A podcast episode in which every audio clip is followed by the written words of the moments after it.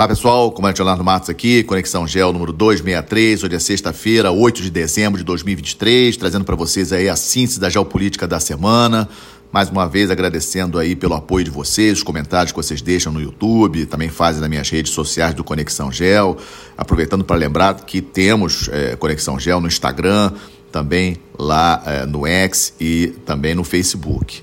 Tema que escolhi para hoje: dois meses do conflito entre Israel e Hamas. Exatamente isso, dois meses.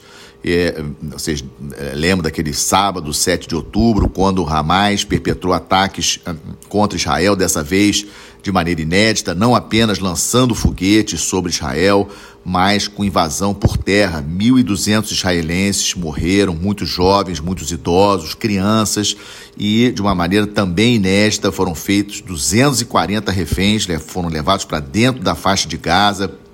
O Hamas controla a faixa de Gaza desde que venceu a única eleição que teve lá na faixa de Gaza e o Hamas venceu a autoridade palestina. A autoridade palestina, o Fatah, é um outro grupo político é, que o, o Fatah controla a Cisjordânia, né? E o Hamas controla a faixa de Gaza. Só que o Hamas também é um grupo terrorista, é considerado por muitos países, não é considerado formalmente pelo Brasil, mas é considerado pelos Estados Unidos, Reino Unido e outros países da Europa como um grupo terrorista, é, tem um braço armado, como é o caso do Hezbollah, que é partido político, mas também tem um braço armado lá no Líbano.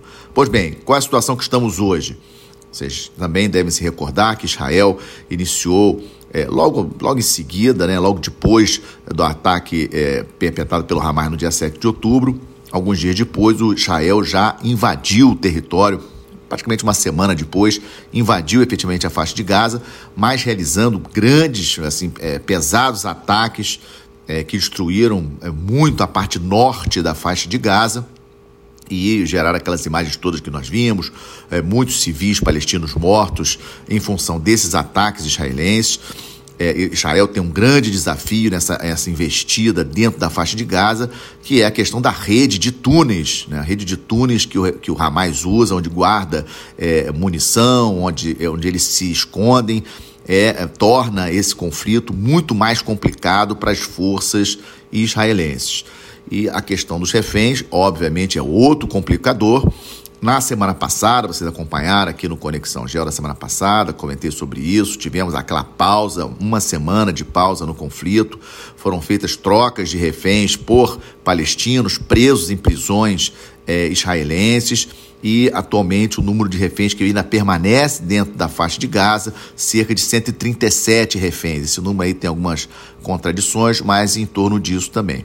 E Israel, depois de fortes ataques, então, na parte norte da faixa de Gaza, agora está realizando ataques fortes na parte sul. Qual o problema? Quando ele atacou a parte norte, é, os palestinos que habitam, lembrando, 2,3 milhões de palestinos habitam a faixa de Gaza, quando os palestinos foram incentivados a fugir da parte norte da faixa de Gaza para a parte sul, eles agora, obviamente, se concentram, em sua grande maioria, na parte sul, e Israel desde a sexta-feira passada, quando encerrou o cessar-fogo, voltou a atacar pesadamente a faixa de Gaza, com vários bombardeios, e na parte sul que é onde está agora a maior parte da população. Ou seja, estamos mais uma vez, vimos aí ao longo da semana aquelas cenas de é, crianças feridas, é, idosos feridos, destruição né, na faixa de Gaza.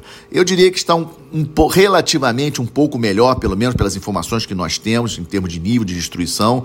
Dá para perceber que Israel realmente está tendo mais cuidado com relação a esses ataques, mas os ataques e a destruição estão acontecendo ainda e estão gerando aquelas imagens que eu tenho falado para vocês.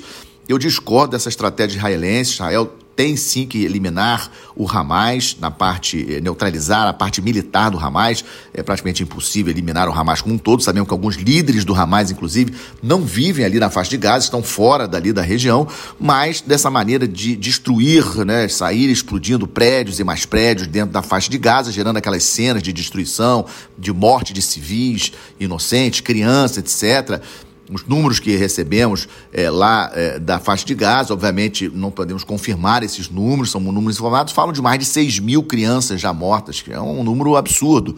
E isso levou, por exemplo, ao secretário-geral da ONU, Antônio Guterres, nessa quarta-feira, acionar o artigo 99 da Carta da ONU, que prevê que o secretário-geral pode chamar a atenção do Conselho da ONU, de Segurança da ONU para qualquer assunto que, em sua opinião, possa ameaçar a manutenção da paz e da segurança internacional. É isso que está escrito lá no artigo 99 é, para forçar o, o, Conselho de Segurança a votar a questão, para obrigar Israel a fazer é, um cessar-fogo é, mais prolongado, para efetivamente poder retirar aí, de alguma forma, ajudar aí esses é, milhões de palestinos é, civis que não tem nada a ver com Hamas e que estão ali é, numa situação bastante complicada e, e levando à morte de muitos, muitos inocentes. Então, é um conflito que nós não temos como precisar como vai acabar exatamente, aquelas questões que eu já coloquei aqui para vocês no Conexão Gel.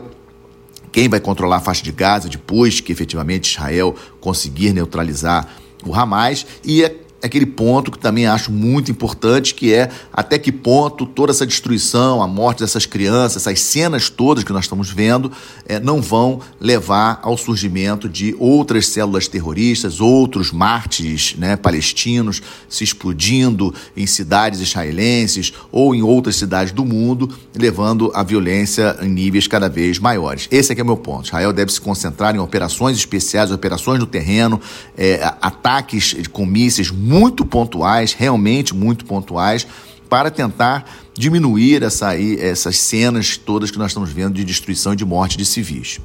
Segunda parte do nosso Conexão Gel, a questão da conflito da Ucrânia. Conflito da Ucrânia, o maior conflito na Europa desde o final da Segunda Guerra Mundial. Quais são as novidades que trago para vocês? Duas coisas. Primeiro, com relação ao financiamento do conflito. Né? A Ucrânia está tendo problemas para receber novos recursos para é, prosseguir aí combatendo a Rússia. E a questão que se destacou essa semana foi o bloqueio do Senado dos Estados Unidos a um novo pedido do presidente Biden, do presidente dos Estados Unidos, de recursos na faixa de 110 bilhões de dólares, não apenas para a Ucrânia, Ucrânia e Israel. E o Senado dos Estados Unidos, de uma maneira geral, os republicanos do Senado americano, bloqueando a aprovação é, levando o Biden a fazer discurso do perigo que isso é e que vai ajudar o, o, o presidente Putin da Rússia, etc, etc. Ou seja, estamos vendo sinais claros e eu já alertei a vocês que o, o ex-presidente Trump, que é candidato do Partido Republicano para as eleições de novembro do ano que vem, já fez várias declarações dizendo que, assumindo novamente a presidência dos Estados Unidos, ele vai interromper o, o, o envio de subsídios para a Ucrânia. Isso é um dado muito importante. As eleições são em novembro do ano que vem, mas já agora já estamos vendo aí dificuldades no fornecimento de recursos é, para a Ucrânia, bastante preocupante.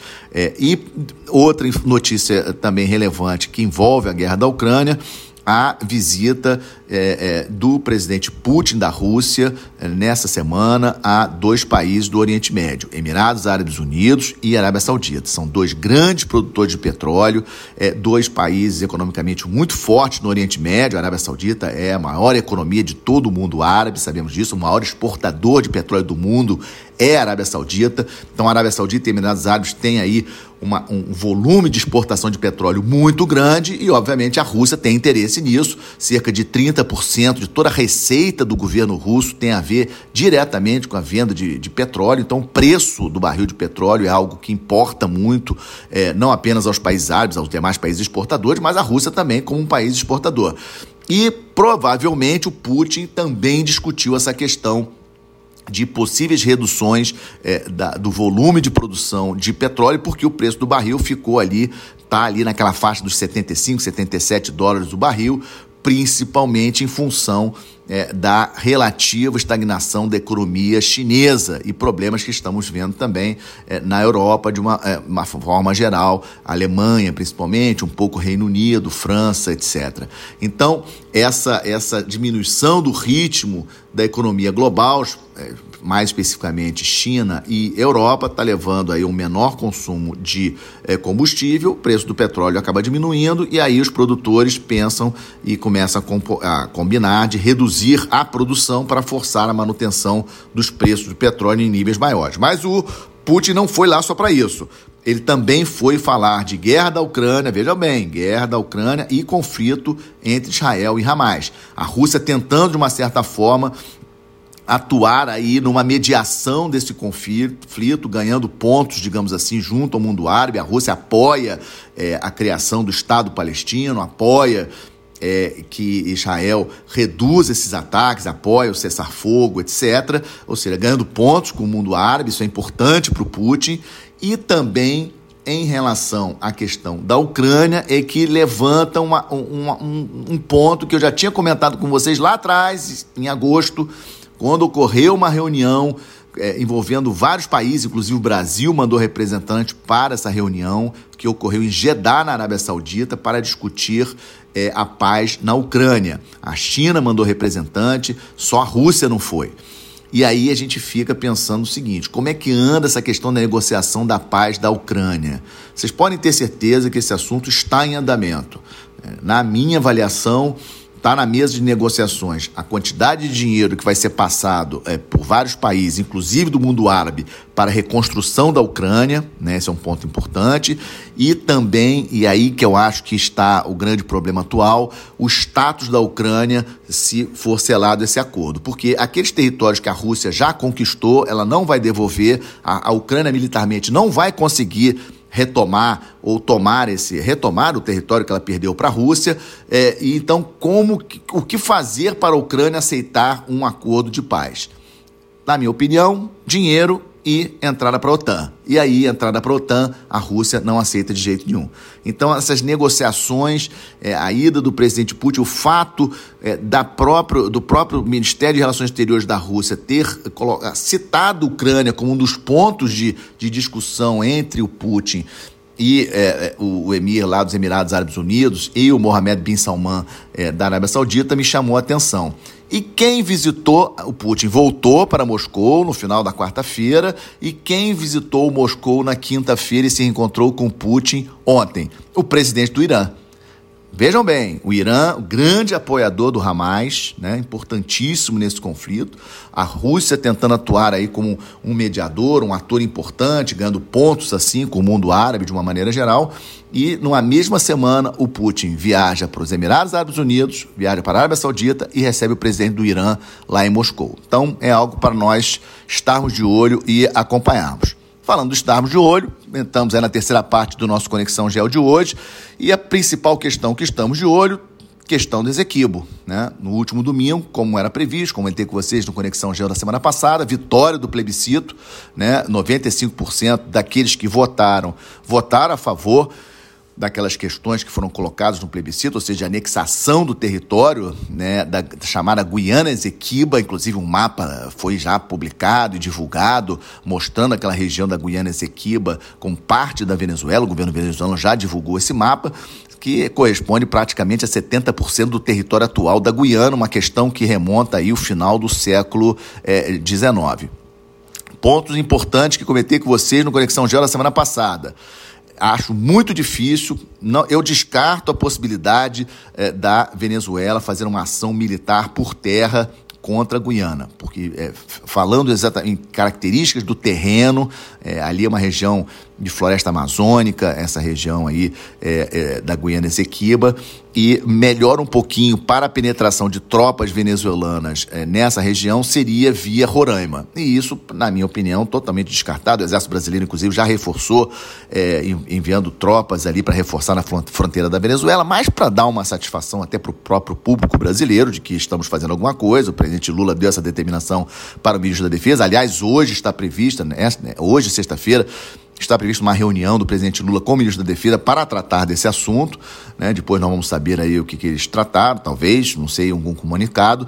Mas eu diria para vocês que a invasão por terra da Guiana Esequiba pela Venezuela, na minha avaliação, descartada. A possibilidade é que a Marinha da Venezuela faça efetivamente, talvez, um bloqueio, um cerco às três plataformas eh, de petróleo que hoje estão produzindo efetivamente petróleo nas águas que correspondem à região da Guiana Essequiba. As águas jurisdicionais que hoje correspondem à Guiana Essequiba têm três plataformas de petróleo produzindo efetivamente petróleo, na faixa de 620 mil barris por dia aproximadamente. Elas estão sendo operadas pela ExxonMobil dos Estados Unidos, mas o consórcio geral também envolve uma empresa de petróleo da China. Por isso que na semana passada eu disse que achava difícil mesmo essa opção marítima da Venezuela é, fazer alguma coisa em relação a essa plataforma. Não é impossível, mas acho difícil. Por que, que o Maduro fez isso? No final das contas, ele muito preocupado com o bom resultado da Maria Corina, ex-deputada da Venezuela, da oposição venezuelana, nas prévias de votação da oposição venezuelana, a Maria Corina teve uma expressiva votação e os Estados Unidos está em cima da Venezuela, ameaçando eh, voltar os subsídios, os, os, as, as sanções econômicas contra a Venezuela, impedindo a Venezuela de vender o seu petróleo, caso a Venezuela não liberte os presos políticos que tem lá e caso não permita que as eleições do ano que vem tenham efetivamente observadores internacionais. Acho que o Maduro é, viu uma situação muito difícil para ele, viu que a chance dele perder a reeleição dele no ano que vem é muito grande, e aí ele veio com a carta do Ezequiel, essa carta nacionalista que todo venezuelano, de uma maneira geral, aprendeu a respeitar e aprendeu que essa região faz parte mesmo da Venezuela, etc. Mas mesmo assim, mesmo assim, apenas 10 milhões de venezuelanos foram no plebiscito. Isso informações do governo, oficiais do governo venezuelano, que a gente sabe que pode até não ser verdade. Né? De 20 milhões de venezuelanos, 20,5 20 milhões de venezuelanos aptos a votar no plebiscito, apenas 10 milhões compareceram, ou seja, 50% daqueles que. Isso, informações oficiais, nós não podemos confirmar se essas informações estão corretas. Ou seja, é, por isso que Maduro veio com essa carta de Essequibo. Eu não acredito que ele vá invadir militarmente a, a Guiana, mas vamos, estamos de olho nessa questão. Outra questão que estamos de olho, posse do novo presidente da Argentina neste domingo, dia 10. O presidente brasileiro já informou que não vai, infelizmente. Acho uma decisão equivocada do governo brasileiro não enviar o seu presidente, o presidente não comparecer. Aquilo que eu sempre tenho falado, nós temos que pensar geopoliticamente o Brasil. Nós não devemos, a América do Sul, nós não devemos pensar a América do Sul ideologicamente. Ou seja, se eu não gosto de determinado presidente, eu não vou, e se eu gosto, eu vou, se eu, se eu gosto, eu empresto dinheiro, se eu não gosto, não empresto. Se nós queremos liderar a América do Sul, nós temos que ter uma postura geopolítica. Eu sempre falo isso, postura geopolítica. Né? E infelizmente, a notícia que temos até o momento é que o nosso presidente não irá na posse do novo presidente da Argentina, um país importantíssimo na América do Sul, segunda maior economia da América do Sul, nosso maior parceiro comercial na região, terceiro maior parceiro comercial do Brasil e o maior parceiro do Brasil em termos de indústria, produtos industriais brasileiros. Para onde vendemos produtos industriais brasileiros? Para a Argentina muitos dos produtos é, feitos na nossa indústria vão para a Argentina. Então, é uma questão aí para estarmos de olho, acompanhar como vai ser a evolução das relações entre Brasil é, e Argentina de uma maneira geral. Também estamos de olho no final da COP28, ela termina na semana que vem, vamos ver aí o, o, a declaração final que tem de novidade. Por enquanto, da, da COP28, só escândalos, né? Escândalos em relação ao dirigente mor da COP28, que é presidente de uma empresa de petróleo lá nos Emirados Árabes Unidos e falando, fazendo reuniões aí, em paralelo também colocando questões aí de petróleo, no meio de um evento que é para discutir é, é, carbono zero e o emir lá, é, o sultão lá da, da, da do Dubai, é, falando de negociações de novos campos de petróleo para sua empresa, etc. Isso aí estourou um, uma, um grande, uma grande polêmica em relação a essa questão. E aí, fechando o nosso Conexão GEL 263, vamos para as boas notícias, duas boas notícias. Né? Primeira notícia é que o navio patrulha oceânico APA, da Marinha do Brasil, fez um lançamento exitoso é, de uma aeronave remotamente pilotada, é, Scan Eagle, no dia 21 de novembro. Né? Essa informação só surgiu essa semana, por isso que trago agora para vocês. Isso é muito importante. Nós estamos vendo no conflito na Ucrânia como que o uso é, de veículos não pilotados, não remotamente pilotados, está cada vez maior. Isso é muito relevante. O Brasil precisa avançar nisso, saber operar e espero que, num futuro muito breve, é, os navios da Marinha do Brasil tenham essas aeronaves remotamente pilotadas, mais construídas no Brasil. Isso é que acho que é importante. A indústria brasileira tem sim condições de construir, já constrói aeronaves remotamente pilotadas, que usualmente chamamos de drones, e nós temos que incentivar a indústria nacional a produzir drones cada vez melhores